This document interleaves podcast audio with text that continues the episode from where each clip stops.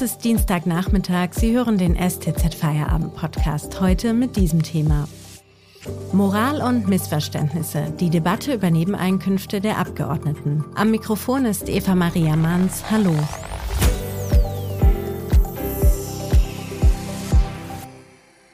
Die Fälle, in denen Bundestagsabgeordnete Nebeneinkünfte nicht gemeldet haben, häufen sich. Zuletzt hatte nun der SPD-Gesundheitsexperte Karl Lauterbach gestanden, das vergessen zu haben. Was kann, was darf ein Politiker nebenher verdienen und warum muss er es melden? Darüber spreche ich heute mit unserem Titelautor Armin Käfer. Hallo, Herr Käfer. Hallo, Frau Uns.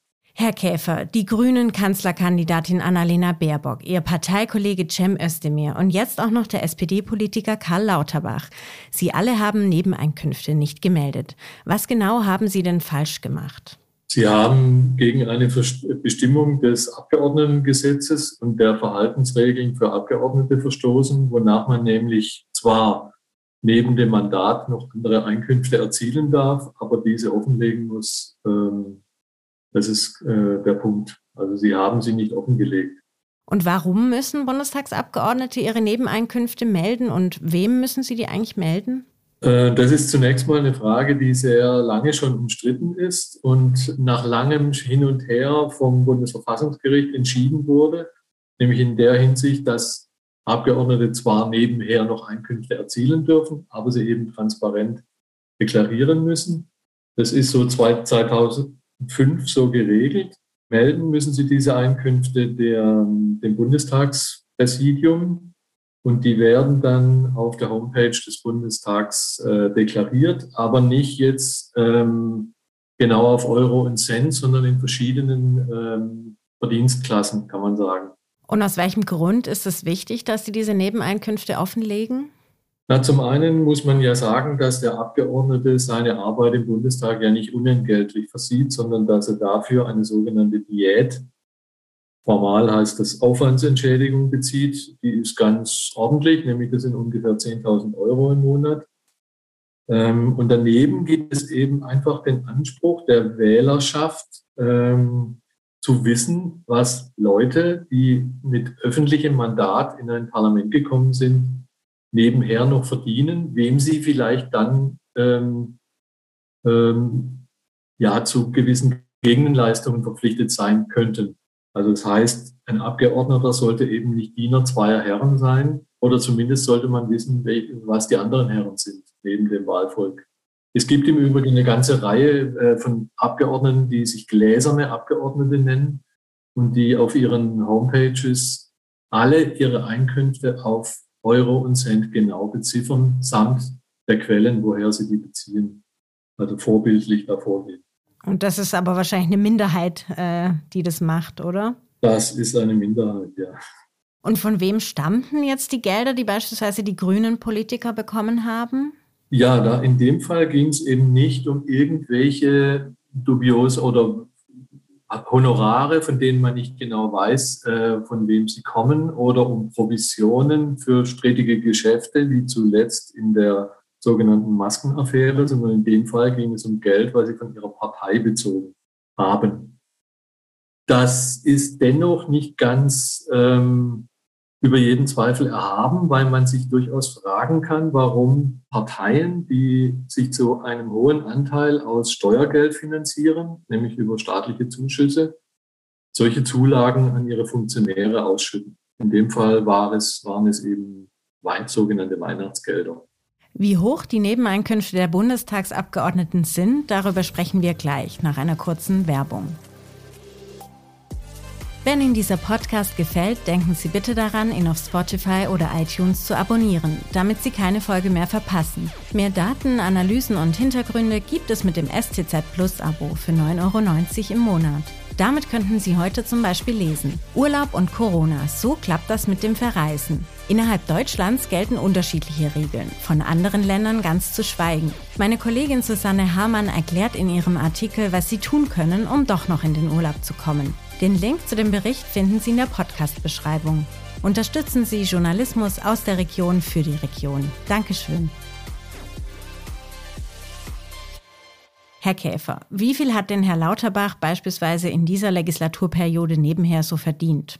Also so ganz genau wissen wir es noch nicht, weil es noch immer nicht auf der Homepage des Bundestags ausgewiesen ist im Moment. Aber nach seinen eigenen Auskünften geht es zum einen um eine, eine Vorschusszahlung für ein Buchprojekt, was er mit zwei Monaten verspätet äh, deklariert hat, äh, von dem wir aber nicht wissen, wie hoch diese, dieser Vorschuss war. Aber in dem Zuge ist ihm eben aufgefallen, dass er äh, Reden oder Vortragshonorare aus früheren Jahren, nämlich 2018 und 2019, in Höhe von insgesamt knapp 18.000 Euro für vier Vorträge nicht deklariert hatte. Die hat er jetzt nachgenommen.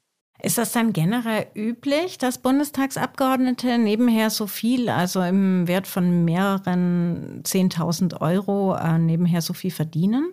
Zum einen ist es ja so, dass im, im Parlament ja auch Leute sitzen, die, bevor sie kandidiert hatten, ein Unternehmen geführt haben oder zum Beispiel ein Bauernhof oder eine Rechtsanwaltskanzlei.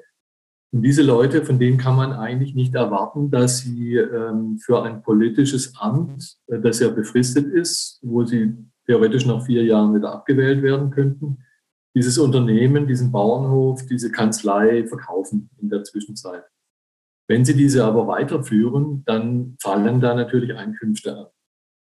Insofern ist es erstmal nicht anrüchig. anrüchig. Ähm, es geht eben nur darum, die offen zu legen. Und so kommen eben, weil eben ganz unterschiedliche Leute im Bundestag sitzen. Es gibt da halt äh, den Beamten, der sich einfach für vier Jahre äh, beurlauben lässt. Der hat natürlich keine Nebeneinkünfte. Und daneben ein Steuerberater zum Beispiel von der CSU, der hat in den vier Jahren einen Millionenbetrag, also 1,3 Millionen Euro an Nebeneinkünften. Es gibt äh, Landwirte, Selbstständige, die haben auch sechs- und siebenstellige Beträge über die vier Jahre gerechnet. Und Anwälte, die deren Kanzlei eben Mandate in ihrem Namen auch erledigt, wo sich die Summe der, der Honorare, die dabei bezahlt werden, eben auch auf sechsstellige Summen ähm, addieren kann. Gibt es da eigentlich so eine Obergrenze, wie hoch die Nebeneinkünfte maximal sein dürfen für Bundestagsabgeordnete? Es gibt keine ja jetzt äh, zahlenmäßige Obergrenze, aber es gibt den Grundsatz des Verfassungs Bundesverfassungsgerichtes, dass ähm, die Haupt, der Schwerpunkt der Tätigkeit sich eben auf das Parlament beziehen muss. Also dass äh, man nicht den Eindruck gewinnen kann, dürfte, ähm, dass der Abgeordnete eigentlich nur formal im Parlament sitzt und nebenher eigentlich seine Hauptgeschäfte nebenher erledigt. Insofern sind eben Nebeneinkünfte in solchen Höhen, also sechs- und siebenstellig, zumindest mal fragwürdig, weil man da natürlich fragen kann, ähm, also wenn er solche Honorare erzielt, dann muss er dafür ja auch einen gewissen Aufwand betreiben und der scheint äh, zumindest also möglicherweise größer zu sein als der Aufwand, den er für seine politische Arbeit betreibt. Wie ist denn Ihre Einschätzung? Wird uns das Thema Nebeneinkünfte jetzt noch weiter beschäftigen? Immerhin ist ja Wahl im Herbst. Also im Kern geht es bei den Nebeneinkünften jetzt nicht, ja nicht darum, dass wir jetzt neidvoll auf äh, diese Beträge schauen, auch wenn manche dieser Beträge eine Höhe haben, wo man durchaus neidvoll draufklicken kann, sondern es geht um die Frage von Transparenz und Glaubwürdigkeit. Und das ist ein Dauerthema. Und das ist insbesondere eben in Wahljahren ein Dauerthema, weil Glaubwürdigkeit ist die Währung, die bei Wahlen eben zählt.